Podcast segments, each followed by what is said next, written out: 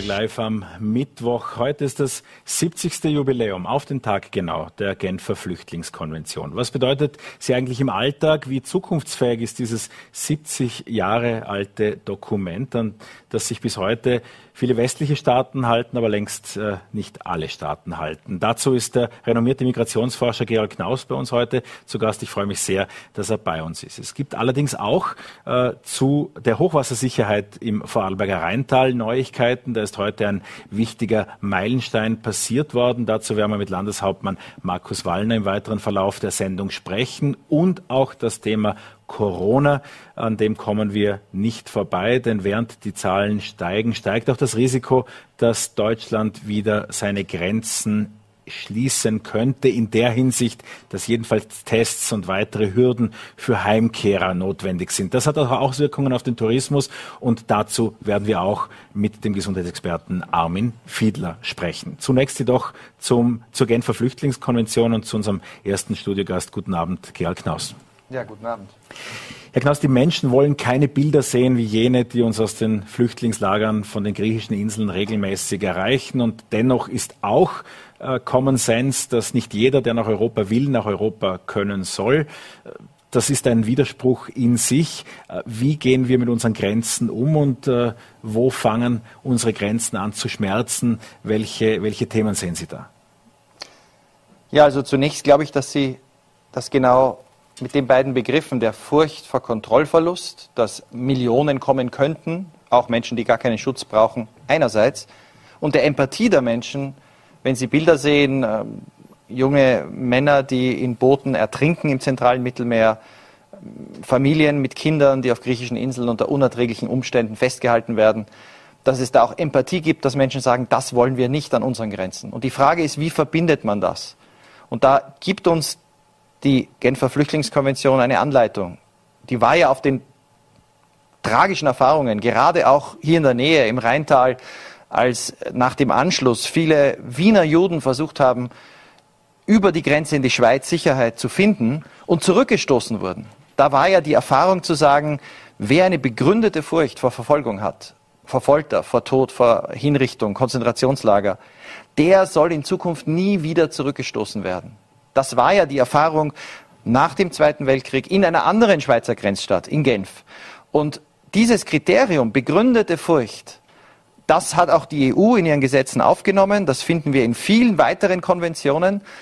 Aber dazu braucht man natürlich die Fähigkeit zu unterscheiden. Ein Asylsystem, um schnell und fair zu sagen, wer hat das Recht, aufgenommen zu werden wegen dieser Furcht und wen kann man zurückschicken, sollte man sogar zurückschicken, um nicht andere, die gar keinen Schutz brauchen, zu ermutigen, sich auf diese lebensgefährliche Reise zu machen. Und äh, hier ist es halt wichtig, nicht nur die Konvention zu unterschreiben, Sie haben schon angesprochen, viele Länder haben das getan, China hat sie unterschrieben, Japan hat sie unterschrieben, aber diese Länder haben keine Asylsysteme. Da bekommt keiner Schutz. Man muss sie auch anwenden und man muss das Recht durchsetzen. Und das ist heute leider auch an Europas Grenzen immer mehr ein Problem. Ich wollte gerade sagen, das ist auch außerhalb von Europa schwierig, auf legalem Wege Asyl anzumelden. Das Grundproblem, ganz vereinfacht, ist so. Es gibt einige wenige Staaten der Welt, die aus Überzeugung, dass es wichtig ist, Asylsysteme aufgebaut haben, die fair versuchen zu entscheiden, wer braucht Schutz und die die Menschen in der Zwischenzeit auch äh, human behandeln. Diese Staaten liegen aber nicht dort, wo die Konflikte sind. Also um dorthin zu kommen, nach Schweden, nach Deutschland, nach Österreich, nach Frankreich, müssen sich Menschen auf einen sehr langen Weg machen. Wenn Sie nach Asien blicken, also Afghanistan etwa, wer also aus Afghanistan Richtung Osten oder Richtung Südosten blickt, wo vier Milliarden Menschen, die Hälfte der Menschheit lebt in Asien, wer dorthin blickt, der sieht, im Jahr 2019, vor der Pandemie, haben in ganz Asien nur 24.000 Menschen Schutz bekommen. Asyl. Das heißt, wir haben eine Welt, in der es notwendig ist, dass mehr Länder in der Lage sind, Menschen in Not zu helfen. Wir haben ein Interesse auch eines Landes wie Österreichs, Erstaufnahmeländern. Äh, jetzt im Falle Afghanistans wären das der Iran, Pakistan und natürlich als nächstes Land auf der Route die Türkei. Diesen Ländern mehr zu helfen. Und wir haben drittens ein Interesse, und das ist extrem wichtig, auch zu zeigen, dass wir es ernst meinen und zu sagen, wir wollen keine große irreguläre Migration, aber wir sind bereit, durch Neuansiedlungen, sogenanntes Resettlement, legale Wege zu finden und Menschen aufzunehmen, wie das etwa Kanada, aber auch Schweden machen. Schweden nimmt jedes Jahr 5000 Flüchtlinge durch Resettlement auf. Die müssen weder einen Schlepper bezahlen, die kommen an, die haben vom ersten Tag an einen Status. Äh, das wäre eine Inspiration auch für Österreich. Das, was man von der österreichischen Politik hört, ist zunehmend auch, sind diese einfachen Lösungen, vor denen Sie seit Jahren warnen. Eigentlich ja und unter der Populismus-Thematik war das auch im Nachgang von 2015, 16 eigentlich. Aber heute sind wir in, in der Hauptpolitik eigentlich damit angekommen, dass es sehr einfache Lösungen sind. Wir sehen einen österreichischen Innenminister, der mit Decken nach Griechenland fliegt und das ist dann die Thematik, die auch mit dem grünen Koalitionspartner durchgeht. Was sollte Österreich ändern? Was muss Österreich ändern? Sie haben angesprochen, wir haben faire Verfahren. Die Laufzeit wäre wahrscheinlich etwas, wo man weiterhin Verbesserungen herbeiführen kann. Aber was sind die wichtigsten Punkte, äh, um aus dem jetzigen Status quo rauszukommen? Also ich glaube, Österreich muss sich ja nicht verstecken. Österreich hat ja in den letzten Jahren wirklich viel gemacht. Und ich erzähle, wenn ich in Berlin bin, ich lebe ja in Berlin, auch oft über Vorarlberg, dass es hier möglich war, auf dem Höhepunkt der Krise äh, parteiübergreifend Konsens zu finden, Flüchtlinge in Gemeinden zu verteilen, dass kleine Dörfer, das Dorf meines Großvaters, 70 Menschen aufgenommen haben. Ein Dorf mit 2000 Einwohnern. Es gibt die Empathie in Österreich. Darum ist so schade, dass die Regierung darauf nicht aufbaut. Ja, man will Kontrolle. Ja, es ist richtig. Es ist absurd, wenn Hunderttausende in Boote steigen, im, im Mittelmeer ertrinken äh, und dann nach Europa kommen, auch wenn sie keinen Schutz brauchen. Äh, das ist keine gute Politik gewesen. Aber wenn man jetzt will, dass es an den Grenzen, an den Außengrenzen der EU humane Kontrolle gibt, dann könnte ein Land wie Österreich mit seiner Glaubwürdigkeit auch sagen, wir sind bereit, weiter zu helfen. Die Zahlen sind ja dann nicht mehr so wie 2015. Also wenn Österreich sagt, man wäre bereit, jedes Jahr 4000 Flüchtlingen, wie Kanada, wie Schweden, geordnet einen Zugang zu bieten. Wir unterstützen die Griechen, wir unterstützen die Türken, wir setzen uns dafür ein, dass Syrer in der Türkei weiter finanzielle Hilfe bekommen. Und wir nehmen Schutzbedürftige geordnet auf. Mit so einem Plan als Teil einer Koalition mit der nächsten deutschen Bundesregierung, mit Frankreich, mit Kanada, mit den USA unter Joe Biden, käme man sehr schnell, und das ist sehr realistisch, auf 300.000 Flüchtlinge, die von diesen Ländern jedes Jahr legal aufgenommen würden. Und Österreich würde es nicht überfordern. Also hier wegzukommen, wie Sie sagen, zu Recht von den einfachen Parolen, wir wollen niemand aufnehmen und dann denken, dass dann andere Länder das trotzdem weiter tun würden ist nicht verantwortungsvoll. Das, was als Angst da offenbar ja mitschwingt und was von den Politikern im Falle unseres Bundeskanzlers Sebastian Kurz würde das an dieser Stelle kommen, ist ja auch immer die Rede vom, vom äh, Pull-Effekt. Also, dass jede äh, Freundlichkeit, jede Veränderung äh, von der Abkehr von wir haben die Balkanroute geschlossen in Hinblick auf Möglichkeiten legal zu kommen, Möglichkeiten in Österreich sich auch was aufzubauen, auch für Österreich etwas aufzubauen, das hätte zur Folge dass wir überrannt werden. Wie sehen Sie das aus der Wissenschaft? Also die Erfahrungen der letzten Jahre sind ganz klar. Seit 20 Jahren ist die irreguläre Migration etwas Afrika sehr gering. Wir hatten einige Ausnahmejahre. Wir hatten natürlich das Ausnahmejahr 2015, aber das hatte eine einfache Erklärung. Ein Drittel aller Flüchtlinge weltweit heute sind Syrer.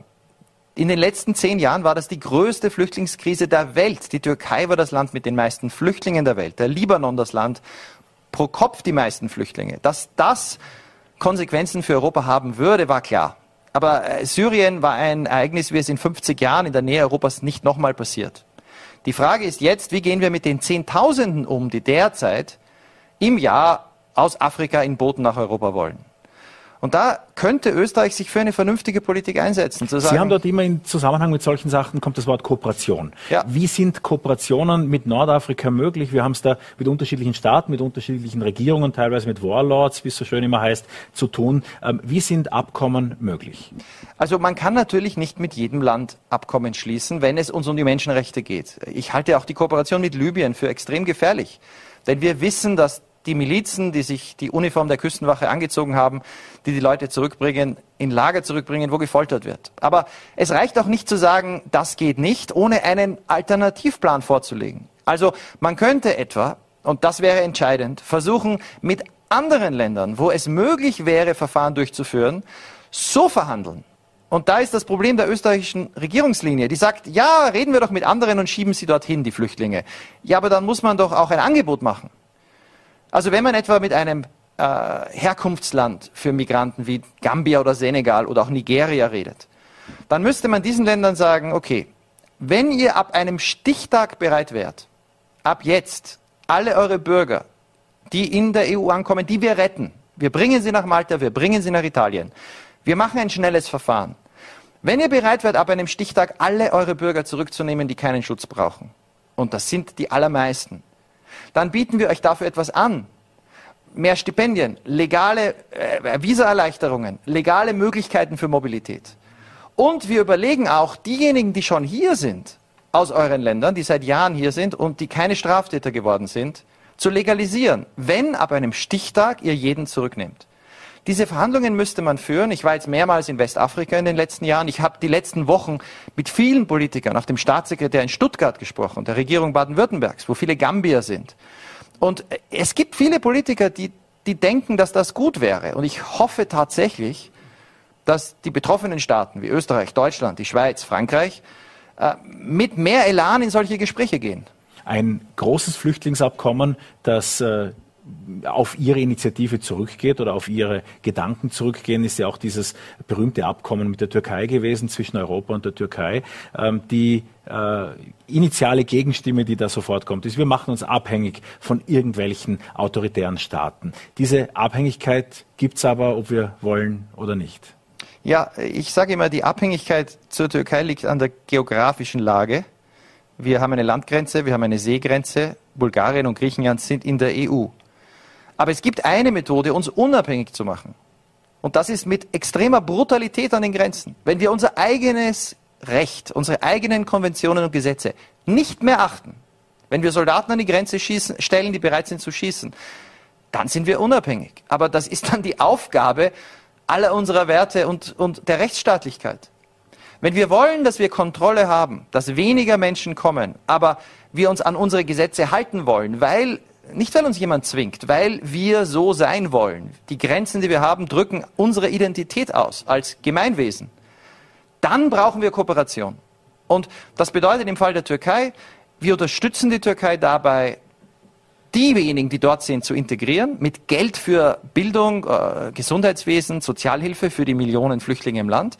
Wir holen aus der Türkei geordnet Flüchtlinge und die Türkei nimmt dafür, das war ja die Einigung ab einem Stichtag, Leute zurück, die in der Türkei sicher sind. So, das wäre ein Modell, das dazu führt, dass weniger Menschen sterben, das Kontrolle herstellt, wo wir auch Flüchtlinge aufnehmen, aber nicht eben so chaotisch wie früher. Aber man muss es auch umsetzen. Und Länder wie Österreich mit einer Tradition, einer Verwaltung, einer Tradition auch bei der Aufnahme, sollten sich da mehr engagieren. Denn es ist in unser aller Interesse, äh, dass diese Flüchtlingskonvention nicht im 70., äh, am 70. Geburtstag im Mittelmeer trinkt.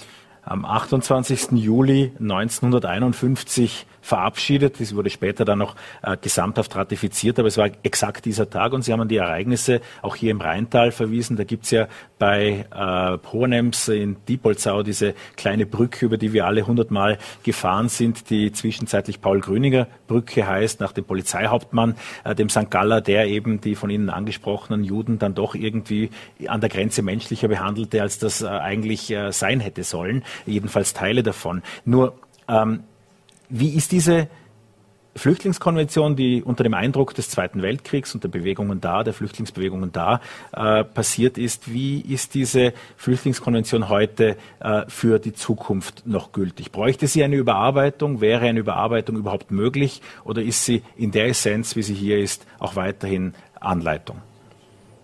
Also Sie haben ja Paul Grüninger angesprochen, den St. Gallener Polizeichef der tatsächlich mindestens 1000 österreichischen Juden das Leben gerettet hat. Er hat damals alleine gehandelt. Er hat nicht um, sich umgesehen und gesehen, wie handeln die anderen. Wir sind jetzt heute auf der Ebene der Staaten in einer ähnlichen Situation, was den globalen Flüchtlingsschutz betrifft. Die Staaten, die daran glauben, und ich glaube nicht, dass wir es überarbeiten müssen. Die Grundidee wurde ja bereits längst in vielen anderen Gesetzen aufgenommen. Wenn es sie heute nicht mehr gäbe in Europa, gibt es immer noch die Anti-Folter-Konvention, die Menschenrechtskonvention, EU-Recht, die EU-Grundrechtecharta. Überall sind die Prinzipien, haben Eingang gefunden. Äh, wir brauchen sie nicht überarbeiten, wir müssen sie anwenden. Aber das Schwierige wird sein, dass eine Gruppe von Staaten auch bereit sind, sie anzuwenden, wenn es andere in anderen Teilen der Welt oder auch in Europa gibt, die sagen, wir haben keine Empathie, das ist uns egal, sollen doch andere Teile der Welt mit den Flüchtlingen allein zurechtkommen. Und hier dann, so wie Paul Grüninger, der sagt, ich kann es nicht ertragen, jemand, der in Gefahr ist, zurückzustoßen. Denn wenn Österreich oder andere Länder jetzt sagen, wir wollen null Asylsuchende hier haben, okay, bei uns rund um Österreich gibt es derzeit keinen Konflikt, aber was bedeutet das als Botschaft an den Iran, an Pakistan, wenn junge Frauen jetzt vielleicht vor den Taliban fliehen und die dann als Nachbarn sagen, ja, die Österreicher haben gesagt, die Deutschen, die Franzosen, die Dänen, sie wollen keine Flüchtlinge, warum sollen wir, wir haben die, die gar nicht ratifiziert, warum sollen wir uns daran halten? Da geht es auch darum, darüber nachzudenken, in welcher Welt wir leben wollen. Und nochmal, es geht nicht darum, dass Österreich äh, überrannt wird von imaginären Massen, die es nicht gibt, sondern dass wir eine kluge Politik der humanen Grenzkontrollen mit Empathie und mit einer Strategie, andere dazu zu inspirieren, mitzumachen, dass wir die entwickeln. Und das wäre möglich. Ich habe es ja auch beschrieben im, im letzten Jahr. Ich, ich spreche mit vielen Politikern. Ich bin überzeugt, auch in Österreich wäre das mehrheitsfähig. Sehen Sie Länder, europäische Länder, in denen das in diese Richtung gedeiht, wie Sie das beschrieben haben? Also ich bin demnächst in Frankreich eingeladen. Die Franzosen haben ja vom Innenminister für eine Konferenz aller Präfekten im Land. Äh, da geht es um die zukünftige Politik der Franzosen in ihrer EU-Präsidentschaft nächstes Jahr. Frankreich war immer ein Asylland. Man will Kontrolle, weil es eine starke rechte, rechtspopulistische Bewegung gibt. Man will Kontrolle, aber es gibt viele, die wollen auch Empathie. Schweden hat viele Flüchtlinge aufgenommen. Es gibt auch dort viele Diskussionen, wie gut das läuft mit der Integration. Immer noch nimmt Schweden jedes Jahr 5000 Flüchtlinge durch Resettlement auf. Äh, Deutschland, natürlich. Ich sehe jetzt, ich spreche mit Politikern aller Parteien in den letzten Wochen. Ähm, FDP, Grüne, SPD, CDU, CSU. Überall bei den Parteien der Mitte gibt es immer noch den Wunsch, äh, auch weil es in der Bevölkerung äh, gefordert wird, diese Werte zu verteidigen. Ähm, aber auch Finnland, auch Portugal, Kanada und natürlich die USA unter Joe Biden es gibt noch Länder, die bereit sind, diese Konvention nicht sterben zu lassen. Und ich wünsche mir nur, dass Österreich da mit dabei ist, als Land mit seiner humanitären Tradition. Und, das können wir beide für uns beanspruchen, ja auch, wenn es sowas wie Heimat gibt, unser Heimatland. Äh, die abschließende Frage, weil wir hier bei Vorarlberg Live miteinander reden. Sie sind jetzt aus Hittisau zu uns äh, gekommen. Äh, Sie haben ja eine spezielle Verbindung zu Vorarlberg und die Familiengeschichte, wenn ich das richtig interpretiere, hat ja auch sowas wie mit Aufnahme zu tun. Ja, absolut. Also meine Mutter ist ja als staatenloses Kind in Berlin geboren. Ihre Mutter wurde erschossen. Sie landete dann als wenige Monate alt hier in Vorarlberg. Das war damals noch im Zweiten Weltkrieg, Teil des Dritten Reichs. Kinder wurden aus Berlin herausgebracht, weil man in Berlin nicht mehr leben konnte. Äh, die anderen Kinder wurden abgeholt, sie nicht. Und sie blieb dann bei diesem Bergbauern in Hittisau wurde dort aufgezogen. Die russischen Soldaten kamen noch zweimal aus der russischen Besatzungszone hierher in die, in die französische Besatzungszone, um dieses Kind zu suchen, denn ihre Mutter, die erschossen wurde, war Sowjetbürgerin. Äh, einmal versteckte sie sich im Haus in Hittisau hinter dem Kasten, da erinnert sie sich noch mit sieben Jahren. Und dann haben ihre äh, Betreuer, die sie später adoptiert hatten, mein Großvater, der hm, Bergbauer aus Vorarlberg, ähm, haben dann beschlossen, sie schmuggeln sie in die Schweiz ohne Papiere über die Grenze im Zug. Das ist gelungen. Sie blieb dann staatenlos in der Schweiz und erst mit dem Staatsvertrag konnte sie Dokumente bekommen, wurde adoptiert und so ist ihre Heimat eigentlich Hittisau.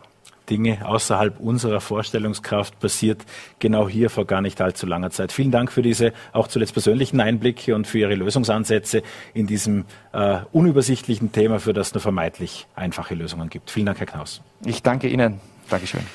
Es ist mit der Hochwassersicherheit im Rheintal heute einiges weitergegangen, jedenfalls noch nicht im Dammbau, aber dort, äh, wo die Vorarbeiten zu tätigen sind, nämlich in der Politik.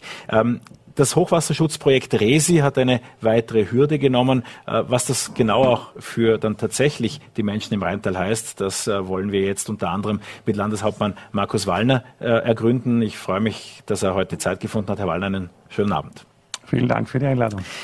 Wie schwierig ist denn als Politiker ganz grundsätzlich gefragt, den Menschen in Nicht-Hochwasserzeiten Hochwasserschutz als notwendig zu erklären?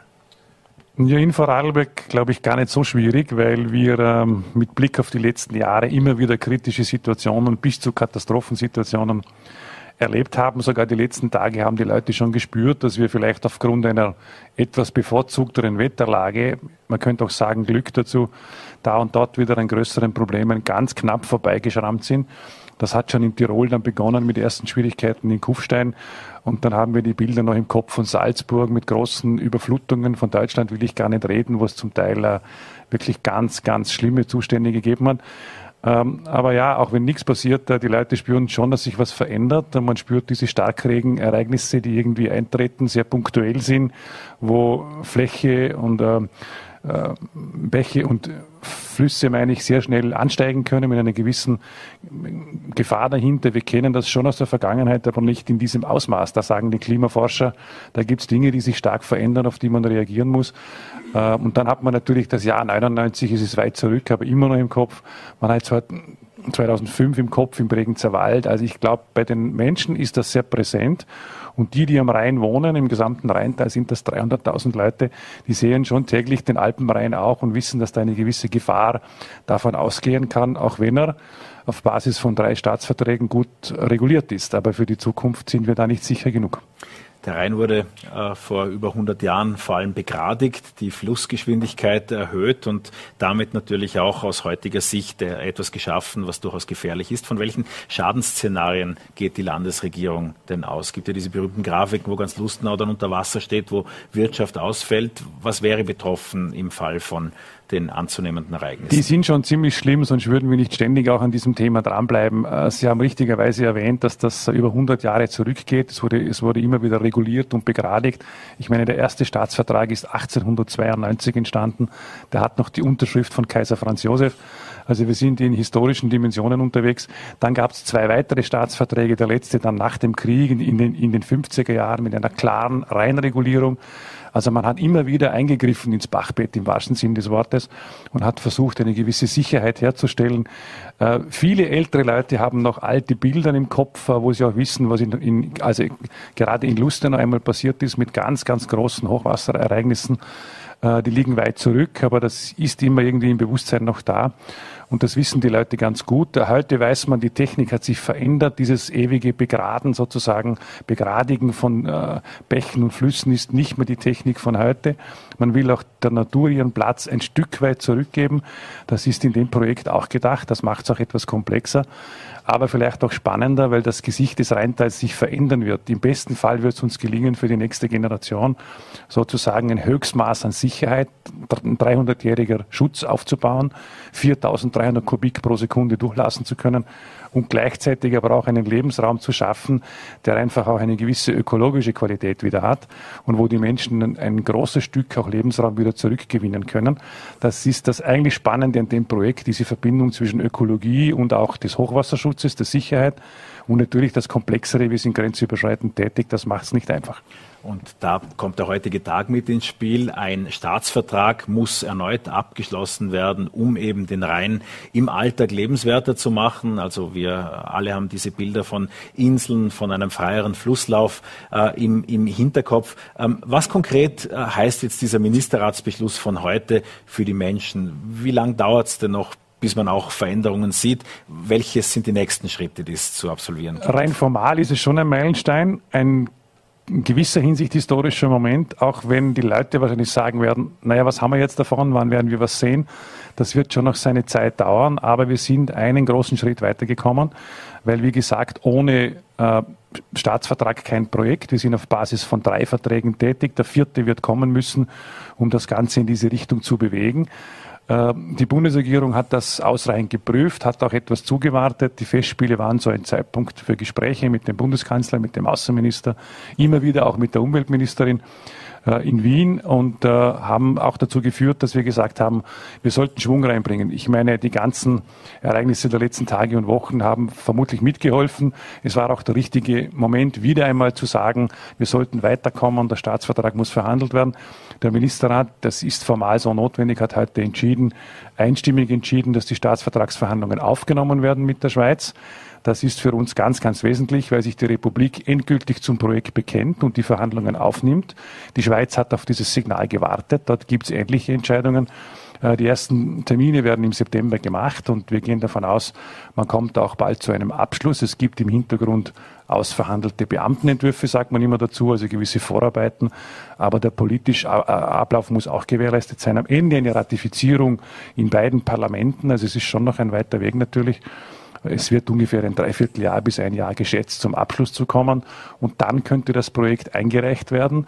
Wir sind immer von einer Bestvariante ausgegangen. Ich glaube, die ist wirklich eine Bestvariante. Da darf nichts passieren, dass man 20 und 24 in einen Baustart wirklich äh, kommen würde. Aber wie, wie gesagt, dazwischen liegt jetzt noch der Staatsvertrag und dann noch das UVP-Verfahren und letztlich die Frage, was passiert in der Schweiz ganz genau, weil es muss auf beiden Seiten ein Umweltverträglichkeitsprüfungsverfahren durchgeführt werden, nach Schweizer Recht, nach unserem Recht, also reichlich komplex. Und immer die Frage, wer ist dagegen und wer kann uns das noch verhindern? Wer kann uns bis zu Höchstgerichten noch verzögern? Das sind immer auch Dinge, die man nicht genau einschätzen kann. Nach meiner persönlichen Einschätzung würde ich sagen, das Jahr 24 wäre gut, aber ist vermutlich etwas optimistisch. Ich würde davon ausgehen, dass man da ein gutes Jahr schon noch dazugeben muss, vielleicht auch noch eines, wenn wir bei Höchstgerichten landen, was durchaus sein kann. Welchen Rückhalt äh, sehen Sie in der Bevölkerung? Es gab ja auch vor allem in Koblach immer wieder Diskussionen, was denn nun in Sachen Resi erwünscht sei und ob das nicht auch außerhalb der Gemeindegrenzen von Koblach passieren könnte.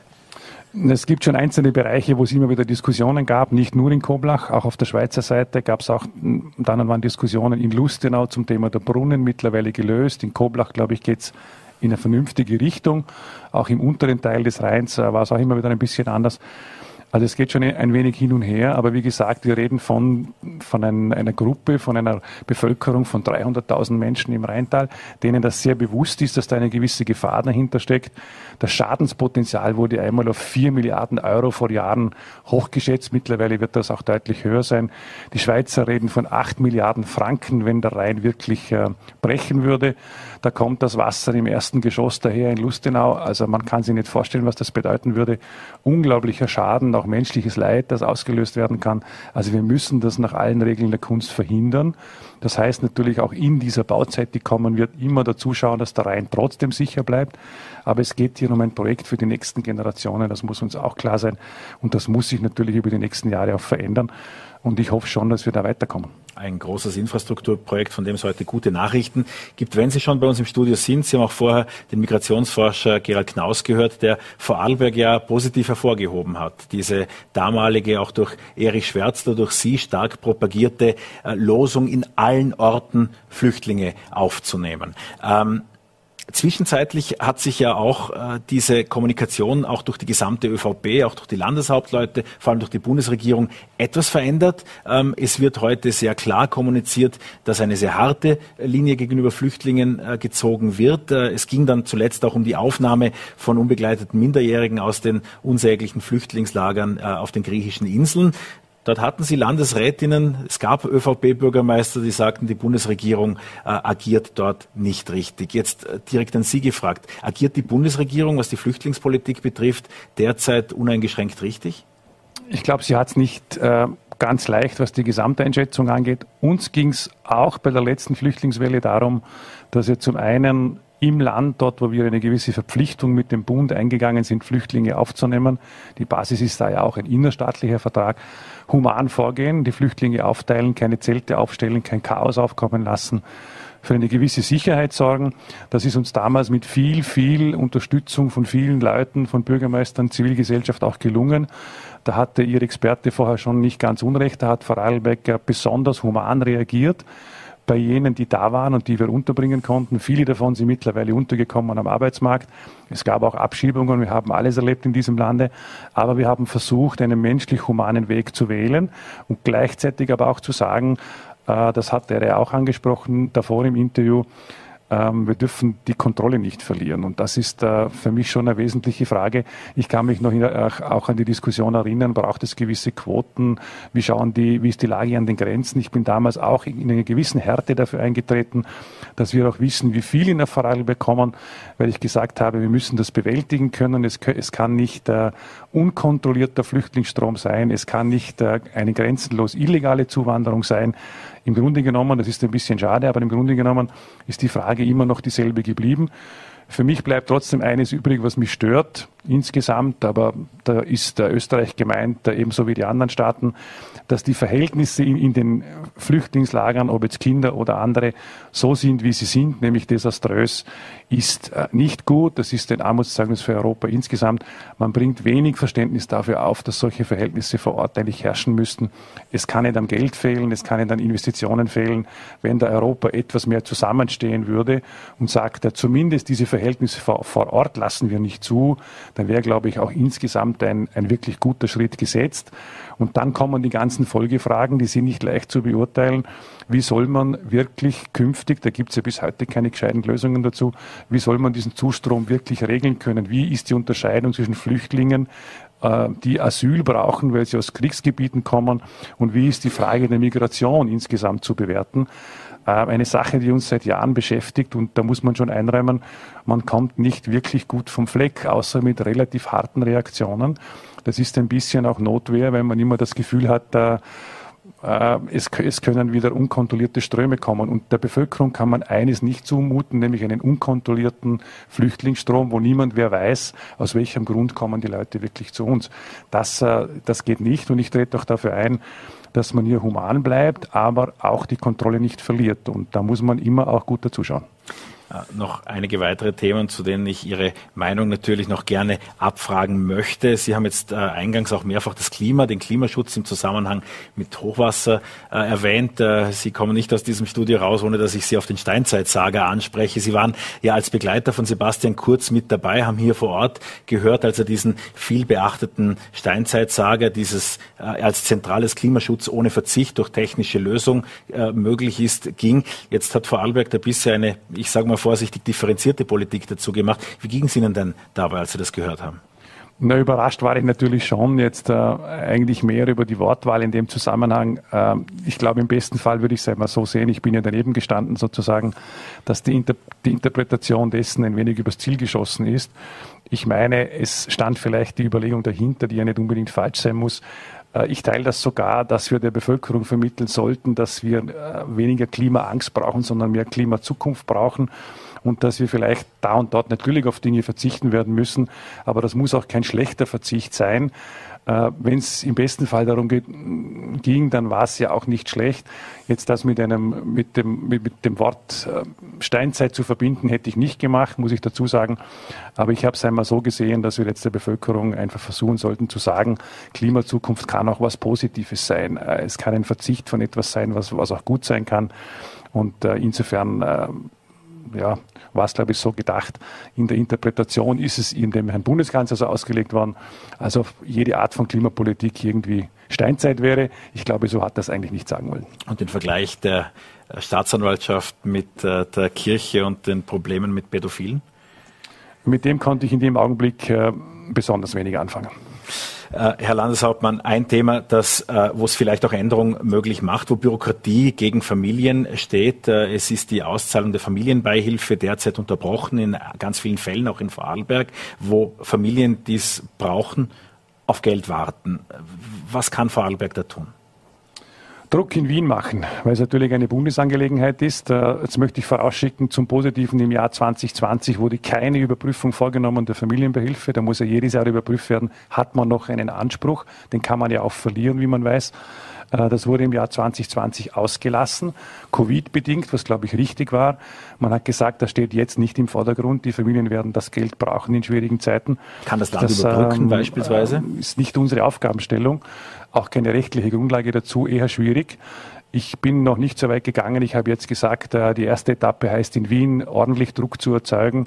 Es hat Gespräche mit der Familienministerin gegeben, mit dem Finanzministerium, um abzufragen, was dort läuft. Dort gab es zumindest jetzt einmal die positive Nachricht, dass von 233 30.000 Anträgen 185.000 bereits positiv erledigt sind.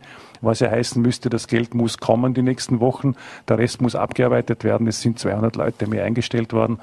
Naja, das sind einmal die Worte aus Wien. Äh, ich glaube, man muss einfach dranbleiben und sagen, das kann jetzt nicht Monate dauern, das muss die nächsten Wochen aus meiner Sicht erledigt werden und abgearbeitet werden. Da ist schon ein ordentlicher Stau von Anträgen entstanden. Für viele ist das nicht zumutbar. Es gibt äh, einfach Bevölkerungskreise, die mit der Familienbehilfe wirklich rechnen und die das auch existenziell benötigen und die halten es vielleicht einmal ein, zwei Monate aus, dann ist Konto überzogen und dann kommen die ersten Schwierigkeiten. Also ich glaube, man muss das ganz praktisch sehen. Es gibt schon Bevölkerungskreise, denen es nicht so gut geht und die das Geld einfach brauchen und die brauchen sie jeden Monat. Und äh, die kann man natürlich nicht ewig warten lassen und das muss man bei solcher Entscheidung berücksichtigen. Äh, ich mache da Druck, äh, wo ich kann und hoffe natürlich die nächsten Wochen, dass sich das lösen lässt.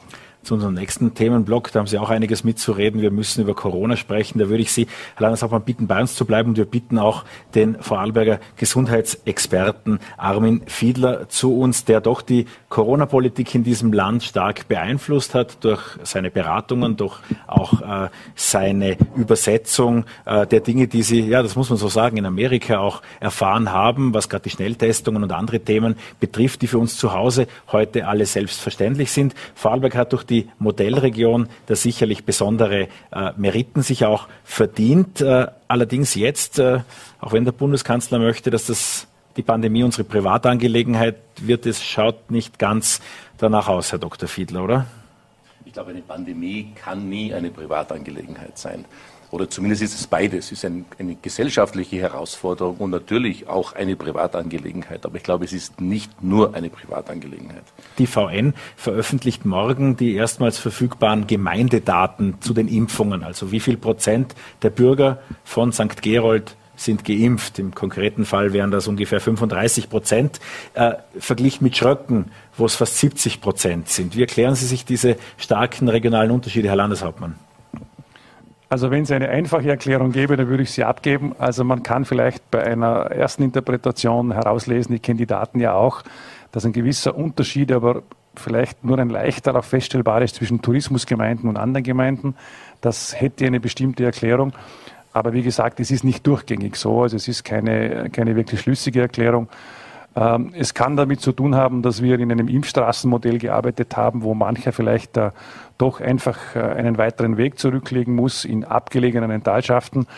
Auch das kann man sehen, aber auch nicht durchgängig. Also es gab offenbar auch dort unterschiedliches Verhalten. Das könnte auch eine Erklärung sein. Dann gab es einen dritten Punkt, wo manche gesagt haben, ich warte einfach, bis mein Hausarzt diese Impfung durchführt. Ähm, ob das von Gemeinde zu Gemeinde unterschiedlich ist, wage ich nicht zu beurteilen. Aber mit ein Grund, wieso wir jetzt umsteigen. Wir wollen ja noch einmal die zweite Möglichkeit des Impfens äh, auch nützen und sagen, bisher sind wir über diese zentralen Impfstraßen gefahren. Dort können wir auch jederzeit wieder hochfahren, wenn wir es weiter benötigen werden. Ist im Hintergrund auch vorbereitet. Aber die zweite Welle würde jetzt bedeuten, dass wir auch die, ähm, die ganzen Hausärzte und auch die Gemeindeärzte wirklich noch intensiver einbinden. Da gibt es schon Leute, die vertrauen ihrem Hausarzt sehr stark. Und äh, das kann schon sein, speziell in Talschaften, dass da, da und dort die Leute sagen, ich warte jetzt einfach auf meinen Hausarzt. Gleich das beginnt jetzt und dann werden wir sehen, ob es ein bisschen besser wird. Gleich noch den Experten da gefragt, wie viel geht denn noch bei der Impfung Ihrer Ansicht nach? Wir stehen jetzt in Gesamtvorarlberg ungefähr bei 55 Prozent voll immunisierten. Äh, von der ursprünglich angepeilten Herdenimmunität äh, sind wir doch noch äh, den ein oder anderen Berggipfel entfernt. Und die Delta-Variante macht es auch nicht einfacher. Wie ist Ihre aktuelle Einschätzung? Also es ist so, wir haben natürlich auch internationale Erfahrungen mittlerweile und wir sehen, dass auch in den USA zum Beispiel, in anderen Ländern, es geht relativ schnell bis etwa maximal 60 Prozent. Und dann kommen alle, also international, die Impfkampagnen ins Stottern. Ja. Und äh, diesen Stein der Weisen hat noch niemand gefunden. Also auch die Amerikaner haben sie versucht mit Anreizen, Geldanreize, äh, Anreize, Preisausschreiben, also alles Mögliche. Also bis sie sind gerade mal über die Hälfte gekommen der Gesamtbevölkerung. Und das ist natürlich viel zu wenig. In den USA heiß diskutiert, weil es jetzt eine Bundesbehörde gibt, die eine Impfpflicht ausgerufen hat. Und die Gesundheitsexperten in den Staaten sagen, na ja, Impfpflicht gab es immer wieder im Militär, aber auch in verschiedenen Notsituationen. Nur die Politik traut sich halt nicht drüber. Das ist ähnlich, glaube ich, in allen Ländern. Nicht? Also das, technisch macht das Sinn. Historisch hatten wir das auch, auch mit großem Erfolg, muss man sagen. Also wir dürfen nicht vergessen, wir haben die Bocken ausgerottet durch eine Impfpflicht. Aber nicht nur, es dreht sich nicht nur um die Ausrottung, wir haben durch das Impfwesen praktisch die Poliomyelitis, die gerade auch in Vorarlberg unseren Großeltern noch sehr bekannt ist. Äh, wir dürfen nicht vergessen, in den Sommermonaten unsere Großeltern haben noch die Kinder eingefangen und im, im, Haus eingesperrt. Man wollte die Kinder nicht draußen spielen lassen, also weil die Polio, die Poliomyelitis, äh, die Kinderlähmung grassiert hat. Äh, also so gesehen sind wir zum Opfer unseres eigenen Erfolgs geworden. Die wenigsten jungen Menschen kennen noch Epidemien wie Masern, Röteln, Tetanus, Polio und so weiter. Das, das gibt es nicht mehr. Alle unsere Kinder äh, werden im Säuglingsalter geimpft. Äh, wir haben die meisten dieser Infektionskrankheiten relativ gut unter Kontrolle gebracht. Auch viele der neuen Impfungen, wenn ich mir vorstelle, äh, ich musste mich damals als junger Arzt noch gegen Hepatitis B impfen lassen. Jetzt werden alle Kinder automatisch Hepatitis B. Gibt es praktisch nicht mehr. Also viele dieser Dinge sind geschehen, unglaublich erfolgreich. Und aus diesem Grund ist es umso bitterer, dass es jetzt diese äh, Problematik gibt, dass doch ein großer Teil, also ein erklecklicher Teil der Bevölkerung offenbar Schwierigkeiten hat, mit dieser Impfung umzugehen. Also gehen wir davon aus, auch wenn der Vorarlberger Impfbus jetzt Überstunden macht, noch zusätzliche Stationen einlegt, rund um die Uhr geimpft wird, dann werden wir irgendwann bei 60 Prozent der Bevölkerung stehen und es wäre ein Wunder, wir würden weiterkommen. Äh, was heißt das auf das aktuelle Lagebild, wenn es wieder kälter wird, wenn die Delta-Variante da ist oder wenn dann irgendwann noch eine Lambda-Variante kommt? Auch für die Delta-Variante viel zu wenig. Äh, das hätte geklappt möglicherweise, also mit der ersten, also mit dem Originalvirus. Also die Reproduktionszahl des, äh, des äh, Originalvirus war so, dass man mit ungefähr 65 Prozent äh, möglicherweise eine Herdenimmunität erreichen hätte können. Das war dann schon nicht mehr der Fall bei der sogenannten britischen äh, Mutation und keineswegs bei der Delta-Variante. Also da braucht man jenseits von, weit jenseits von 80 Prozent, 85 Prozent möglicherweise. Das werden wir auf die herkömmliche Art und Weise nie schaffen.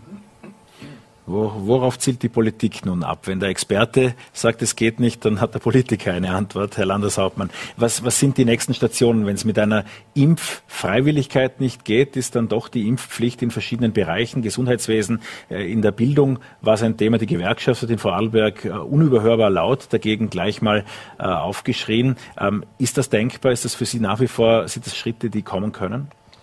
Also ich habe in den Vordergrund gestellt äh, den Schutz der Bevölkerung und den Gesundheitsschutz. Und in der gesamten Pandemie haben wir ja miteinander Seite an Seite dafür gekämpft, dass unser Gesundheitssystem, auch das Pflegesystem, nicht komplett überlastet wird. Das haben die Leute auch gut verstanden und viele Maßnahmen mitgetragen. Jeder hat gewusst, wenn ich selber äh, schwer erkranke und ich brauche ein Intensivbett und ich bekomme keines, dann wird es wirklich schwierig. Und deswegen war das Verständnis groß für, für alles Mögliche. Vermutlich auch fürs Impfen, zumindest des ersten Teils, zumindest der 60 Prozent der Bevölkerung. Das heißt, wir müssen das Ganze einer Frage natürlich unterordnen.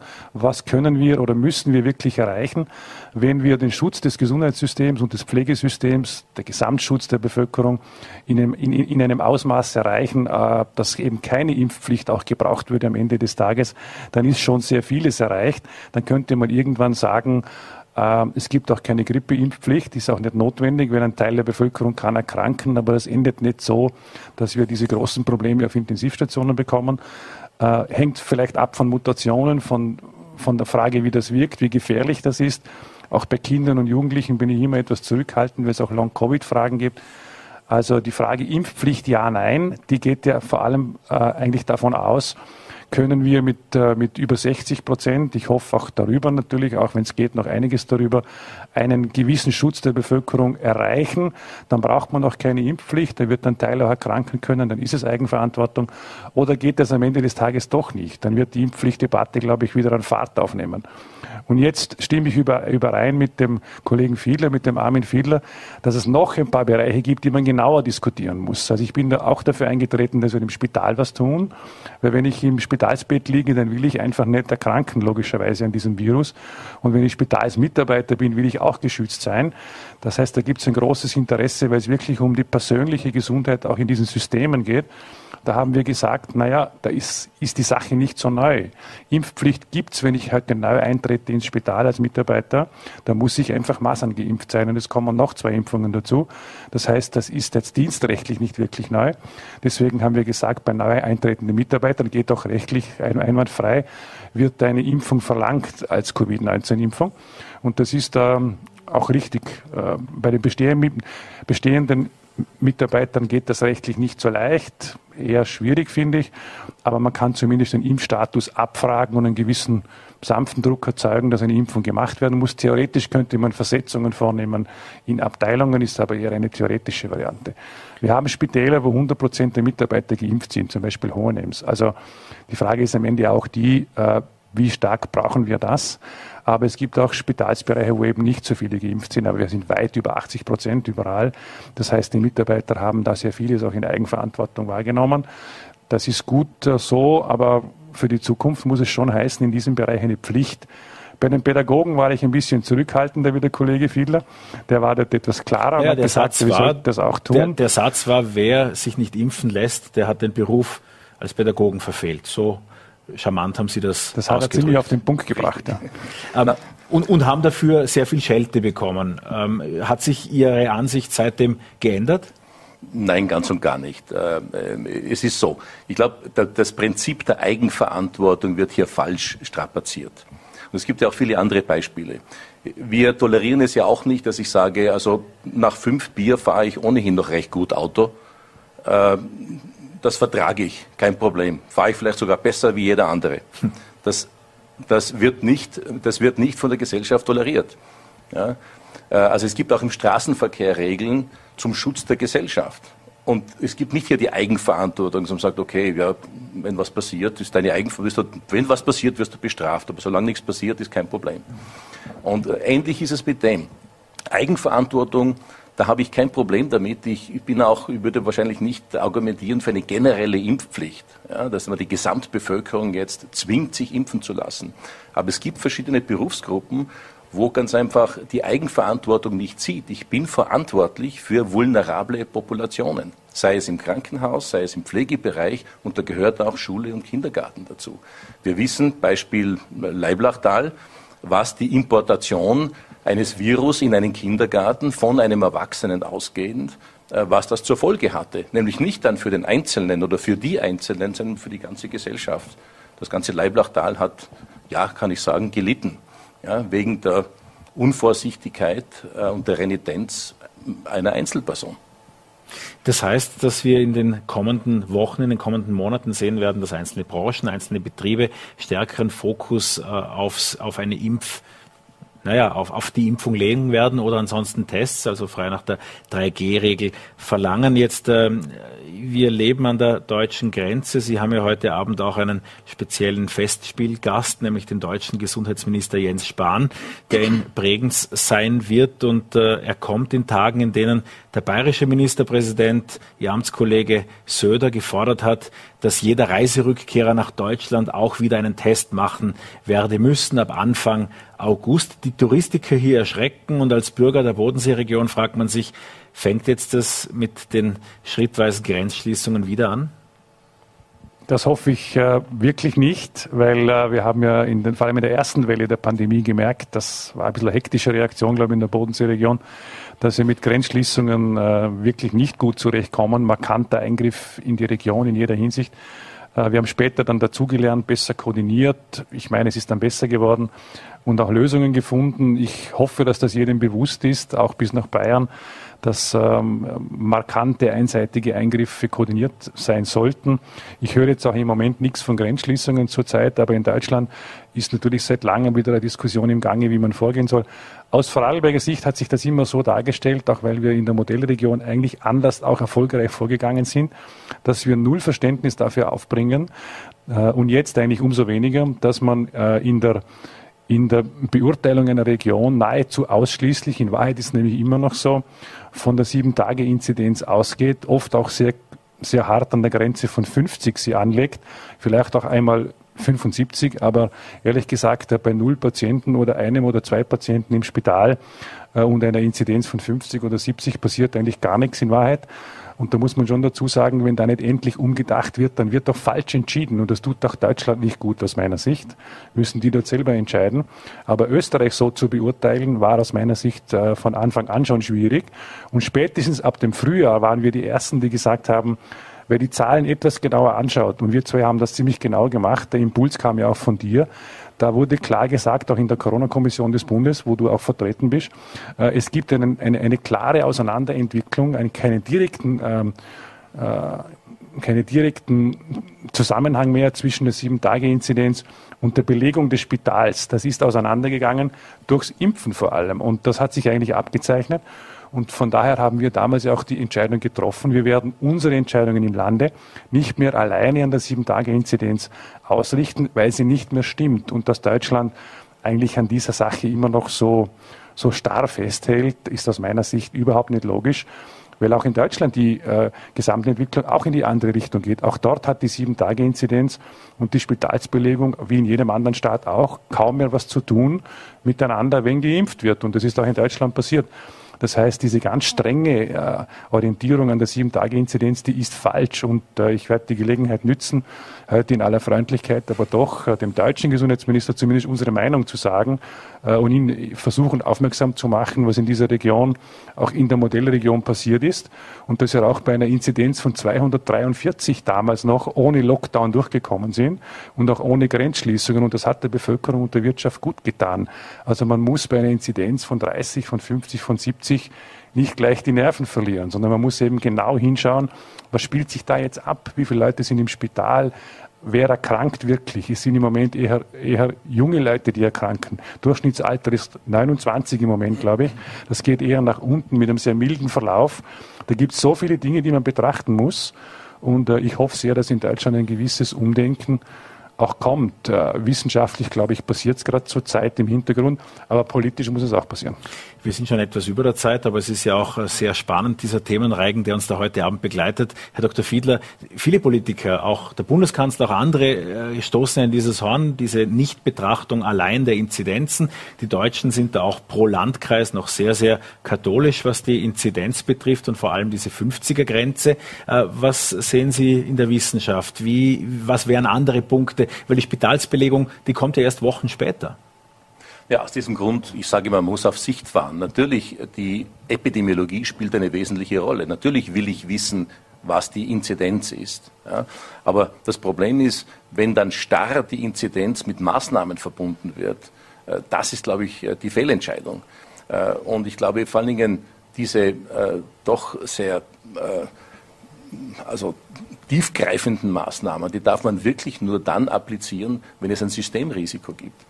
Und wir haben damals in der Modellregion ganz klar artikuliert, natürlich, wir werden nicht willfährig äh, das System überlasten. Wir haben ganz klar, ganz klare Vorgaben, ab welcher Inzidenz müssen wir dann irgendwann auf die Bremse treten.